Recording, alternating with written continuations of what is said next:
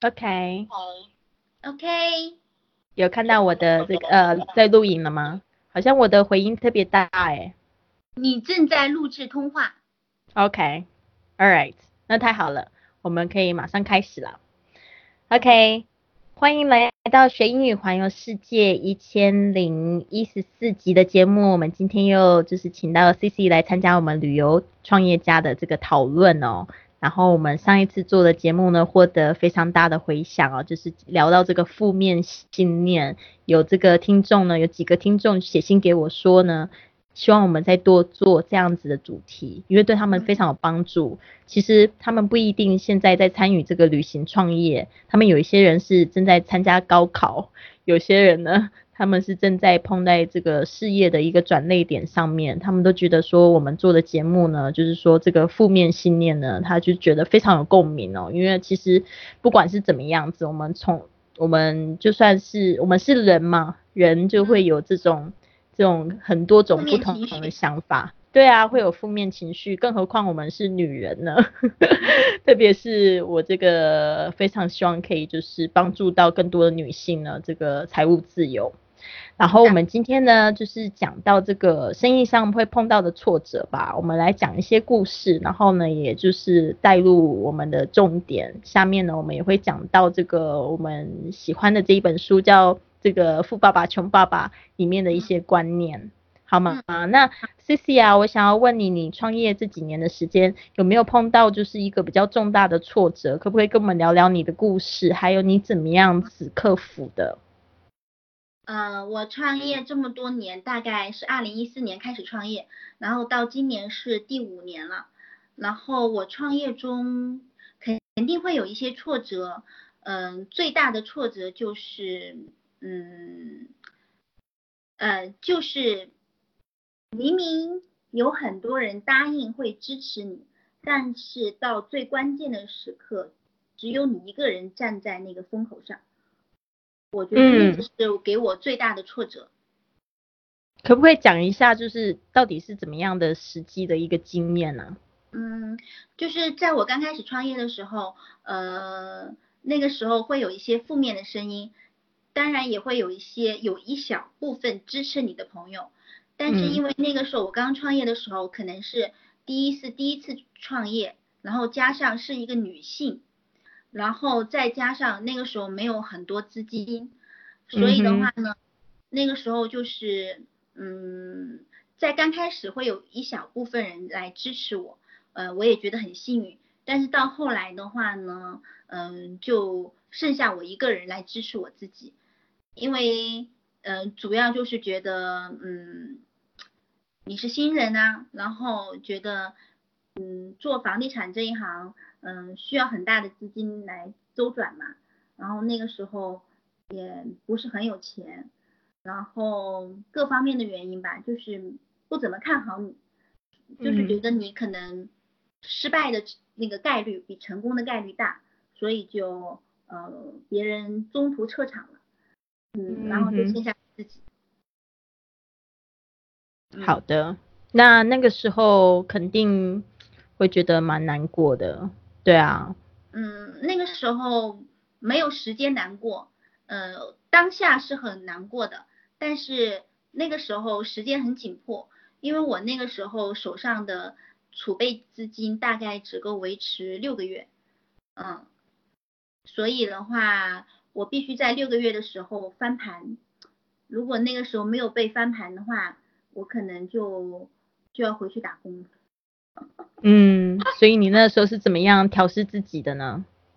呃，我那个时候就是首先，嗯、就是对第一就是对来过帮助过我的人，我很感恩。嗯、不管别人帮的时间有多长，可能有的人只帮了你一周就走了，嗯、但是别人毕竟帮过我，首先我是很感恩的。第二的话，呃，我对这件事情的发生没有任何的抱怨，因为第一抱怨解决不了问题，第二的话，呃，我当时的时间节点只有六个月嘛。我也没有时间抱怨。然后就是一，呃，首先我接受这个事实，第二，我要想到这个事实可以带来的最严重的后果就是回去打工。呃第嗯三的话就是，呃，我想办法解决。因为你要去面对问题，解决问题。如果你不解决的话，那你就是直接认输的状态。嗯，这是我当时就是给自己定的，就是我没有时间去抱怨，也没有时间去伤心啊、压抑啊，就是我该吃吃，该喝喝，该睡睡。我把我的身体，因为身体那个时候就是人，嗯，健康我觉得是最重要的嘛。如果你的身体再出差错的话，嗯，你没有那个革命的本钱。所以我的身体我要保证，就是我睡觉啊、吃饭我都很正常的。就是在外面的人看来都是，嗯，没有什么啊，没事呀，就是这样。我一样很乐观。第二的话，就是那个时候我是一个老板嘛，虽然我那个时候刚出来打工的话，可能我的团队很小，小到只有五个人。就是我刚创业的时候，我只有一个项目经理，然后带着四个事业顾问，呃，五就是真正团队只有五个人，其他人都是帮忙的，然后就是外面外聘的。做兼，比如有一些设计啊，有些设计我们刚开始创业的时候，我没有养人，为了节约成本，我可能在别的公司叫他给我临时设计一下，我给按小时付费给他，就节约当刚开始创业嘛，节力节约人力成本。然后刚开始就是我就是富爸爸穷爸爸的那个第二象限，就是什么事情都要亲力亲为的，嗯，然后呃就是就是抓紧时间。按照我的计划表去完成，然后比如说有人撤场了，他中途退出了，然后我就自己一个人当两个人用这样子。嗯，很好。我觉得你刚才提到一点，就是说我也非常鼓励，就是在听我们这个节目的听众朋友去想一下，就是说你做这件事最坏的结果到底是什么？对对。就像你说的，其实就是创业的话，最坏的结果大不了失败了，摸摸鼻子再回去打工嘛。对呀，对呀，嗯，对呀，就是我当下就是用这种方法来，也是给我自己一个调节，嗯，但是我每，但是我每天传递的还是正能量，因为我那个时候刚创业嘛，我不能把这种压抑的情绪传递给我的团队，虽然那个时候只有五个人团队，但是我要保证这五个人依依然在我正能量的影响下，嗯，每天正常去运转这些东西。嗯，非常好。所以你现在就是，嗯，现在那个时候是几年前的时候啊？是大概在二零一四年，我刚刚创业的时候。哦，所以在五年前的时候，那你现在看过去这一点，你有什么样的感受呢？你觉得你学到了什么呢？呃，我现在学到的感受就是，第一就是这个世界上没有过不去的坎儿，嗯，所以我每次因为环游世界会遇到很多挫折嘛。嗯，什么飞机走掉啊？啊，我还有一次在日本遇到大雪迫降啊。我首先我是一个心理素质非常好的人，嗯，然后呃，就是这件事情给我的最大的启发就是，嗯，不管遇到什么样的问题，嗯，抱怨是没有用的，就是冷静的解决问题。然后第三的话，这第一，第二，第三的话就是。你要接受这个事情带来的最坏结果，首先你要接受下来，嗯，就是这这这这三个是我的对这件事的一个总结。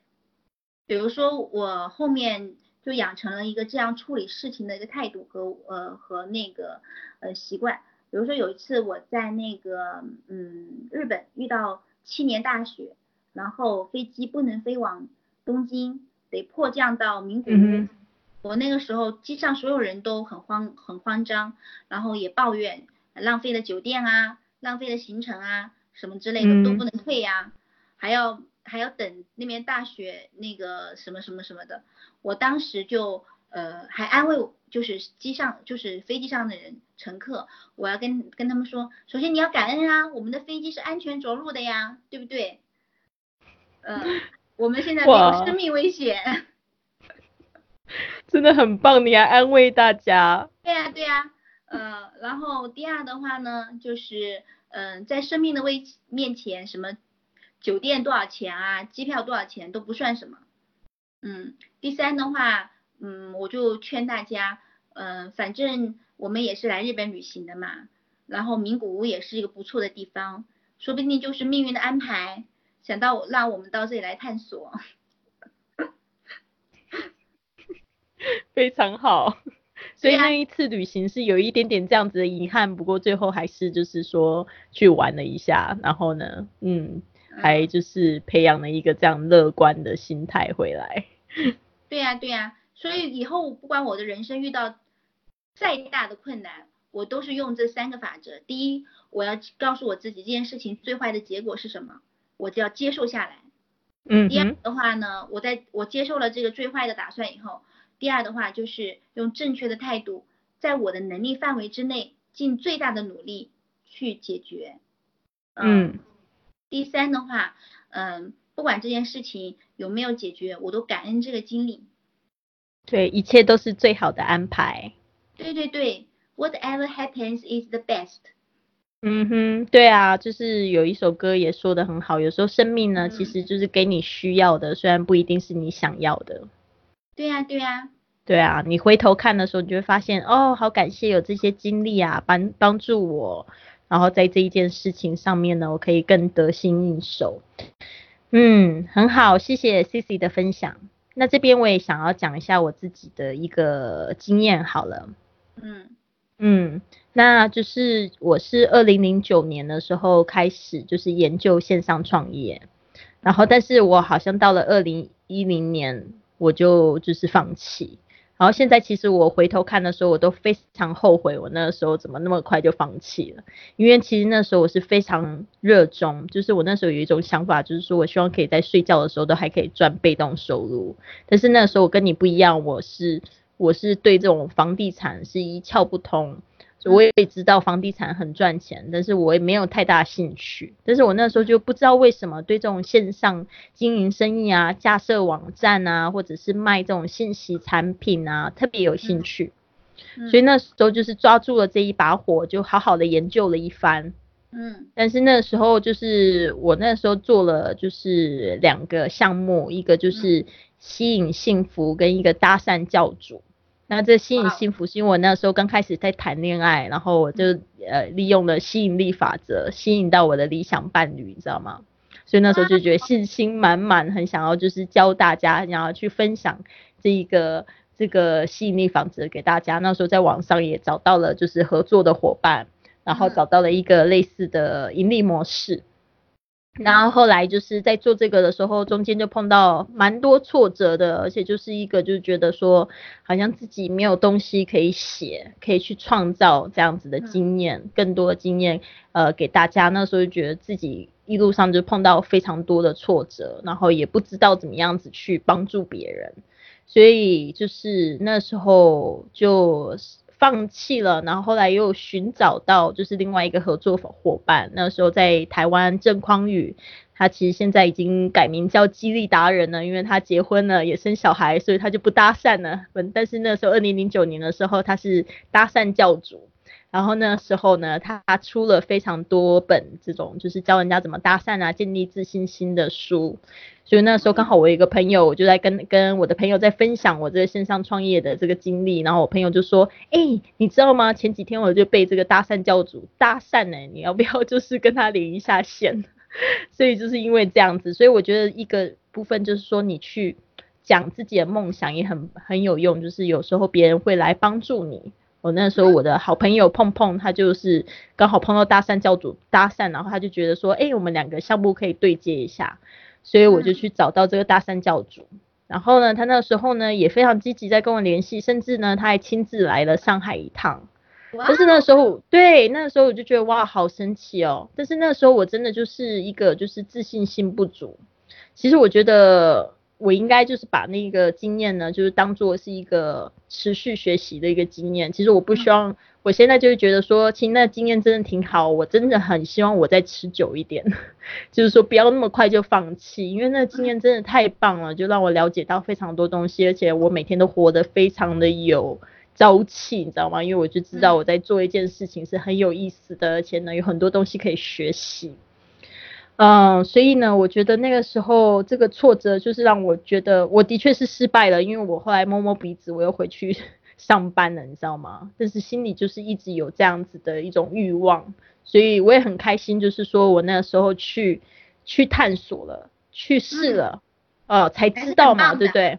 对啊，你不去嗯试，你怎么会知道呢？是的，对吧的？？对啊，never 嗯 try you never know。然后我有很多的这个听众朋友，甚至他会觉得他不去尝试，他不敢去尝试，我都听从他的声音里面听到非常多的恐惧，这个不敢，那个不敢。呃，其实有一句话说的很好，就是说，you yeah we we all have the same ending。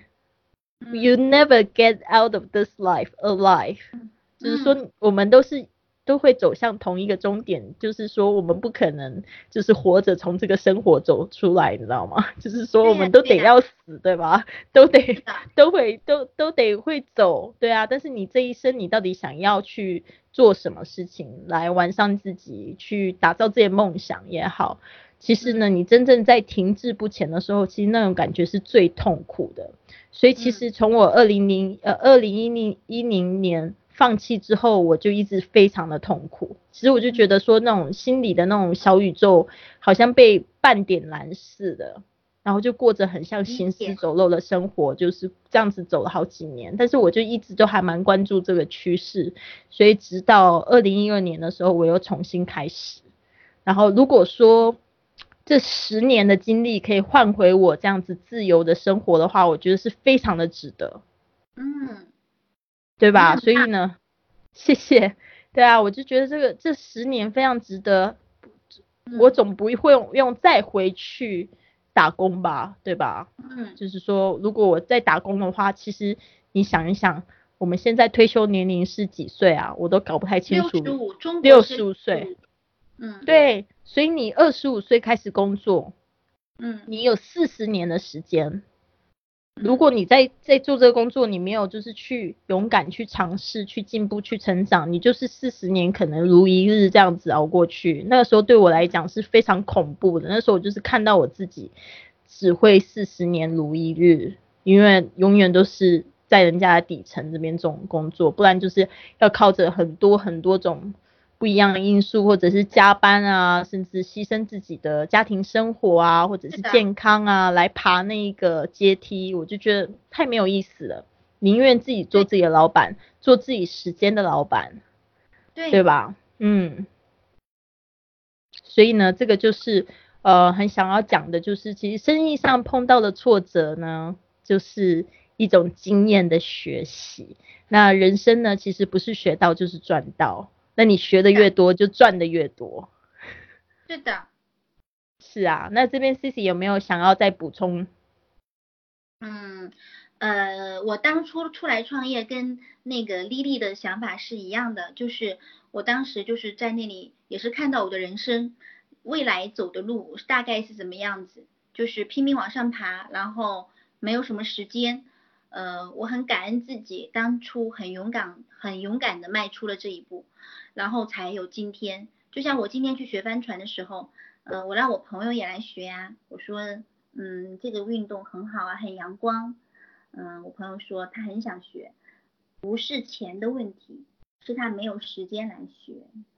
哦，对，对，不是钱的问题，是他没有时间来学。他在跟我说这个话的时候，我当时就觉得哇，我好幸运，我是幸运儿，因为我刚，对，因为我刚从去巴厘岛学了一个月，学习了一个月，然后马上又回来学习一个帆船，所以我就觉得我的人生好充实，好幸运。第一，我可以付得起所有的费用，呃，我有足够的钱。第二的话，我有足够的时间，有钱有时间，这就是我想要的生活。所以我觉得我自己很幸运。对，然后你现在又在帮助别人，是不是人生更完整？对对对，真的，嗯对啊，真的，之前我们有讲到，就是说一个女生呢，其实呢，真的，我觉得现在就是面临到一个非常大的社会转变哦。其实这女嗯性的地位越来越不一样，就是一个女生呢，真的是车里有油，钱包有钱，手机有电，就可以横跨全世界了。你就会有安全感。嗯，对啊，嗯真的。好的，这边呢，我就是想要分享几个富爸爸观念哦，因为我现在有一个这个我自己抄的这个稿子，就是这个富爸爸的这个里面的书里面的概念，他是说第一个第一，我有四点跟你分享一下哦，你也可以补充一下你学到的。好棒。呃，第一点就是在这个现实世界里，人们往往是依靠勇气，而不是聪明的去领先于其他的人的。嗯，这个这句话，对呀，这个我在我昨天的朋友圈里面我有发到啊，就是每个人都会遇到一个天花板，就是你都会有瓶颈期，我也有啊，就是创业前的我就是在工作的岗位上遇到天花板，然后我现在创业五年了，我又遇到一个新的天花板，所以我才选择做那个线上旅行事业，嗯。其实我觉得，就是每个人都会遇到人生的瓶颈期，你会有高峰的时候，你也会有下降的时候。嗯，下降的时候没有关系，因为我觉得遇到瓶颈期，就是你知道自己在一个瓶颈期，我觉得是一件好事。我昨天朋友圈就说了，你遇到瓶瓶颈期，比如说我完了，我这辈子就这样了，不是这样的。遇到瓶颈期，你为什么会感觉到一个瓶颈呢？就是因为我对我现在的状态不够满意，正因为你不够满意。你才会想要去突破，那突破的动力就是勇气。你首先要用勇气去突破自己。就像我刚开始呃接触这个线上旅行事业的时候，嗯，我就是觉得呃我好像现在的那个公司好像也很难再往前再上一个台阶，我总觉得很费劲。虽然我很努力，就有点像那个帆船的逆逆风行驶，我觉得好像。现在刮的是离岸风，我就是很难回来，所以后来我就觉得，那我就我就试试看吧，先尝试一下嘛。所以，嗯，也不是花很多钱，我还是用我那三个方法。就第一，嗯，最坏的打算你就是丢掉一年的费用，我大概算了，大概就一万人民币吧。然后一万人民币左右。然后第二的话呢，就是呃，我怎么样？嗯，不丢掉这一万多块钱，我把它当成一个事业，把它做起来。我的方法是什么？我是我是新人，我没有做过，那没有关系。我们有丽丽呀、米莉呀，呃，团队里有那么多成功的案例，我可以向他们学习。对，然后找解决方法。嗯，对。第三呢，不管这个事情成或者不成，我觉得对我人生来说是一个很好的经历，我一样感恩他。因为他确实改变了我很多很多很多。对，我也看到你这一路的这个成长哦，就是特别是你打破了一些就是给自己的局限哦，特别神奇哦。我觉得我们是去年十一月的时候开始有比较近距近距离的接触，我都还记得你那时候跟我讲的，就是你的天花板在哪边。现在我都发我都没有看到你的天花板嘞。对呀，我因为 我记得。在我人生有点抑郁的时候，你还给我打过一次电话，哦，没并没有跟我分享那个要做什么旅行事业，你好像只是做了一个心理咨询类的电话，对吧？对，那时候也是我一个尝试，我想要做这个生活教练。对，因为那个时候，因为我那个时候我我我就在想，我未来到底要过什么样的生活？嗯，其实我觉得你那个电话打得很好。我觉得有有我以前有一个构思，但是并不明确。你打过那个电话以后，我就觉得我的蓝图更加明确了。嗯，很棒。好。对呀 对呀。谢谢你，非常好。我应该要常常做这种免免费电话的咨询。因为你做这个免费电话咨询的时候，其实你帮别人也是在帮自己啊。是啊，我自己就是想要有那个经验，因为我就是想说，其实我就觉得这个方式挺好。我我因为我自己一直都有生活教练，他的方式就不是告诉我要做什么，他就问很多挑战我的问题，让我自己去寻找出我想要做什么。嗯嗯，好的，因为节目时间的关系，我快速的就是把这个后面的观念再念过去。呃，第二点。大部分人从来不赢，是因为他们害太害怕失去，这也是我发现的学校教育的一大误区。这个是富爸爸说的。对，说的对。嗯，好，第三点就是风险总是无所不在，要学会驾驭风险，而不是一一味的回避风险。应该是念一昧吧，一昧的回避风险。嗯，是吧？这个就是跟你在驾这个帆船是一样的，对吧？你总是有风啊。对呀，而且学会驾驭风。对呀，而且我我第一次上课的时候，我掉进水里五六次。对呀对 呀，我今天没有掉水耶。哇，成功升分，厉害！所以这个是不是很有成就感？Yes。挑战对啊，真的是挑战出自己，跨出那一步就觉得下一步没有很难。其实可以应用在各种事情上面。我很多这个学员，他们是一开始是从学英语找到我的，然后他们现在还是会就是丢信息给我讲说学不好怎么办？学英语学不好怎么办？我就说你有很可能学不好，但是你一定要跨出那一步。其实真的，我们学英语不是在说一定要学到什么样的程度，而是你在这一段过程里面，你会培养出很多的品格啊、个性啊，还有一些就是这个耐力啊，这个都是非常重要的哦。说太所以呢，不不不跨出这一步不行。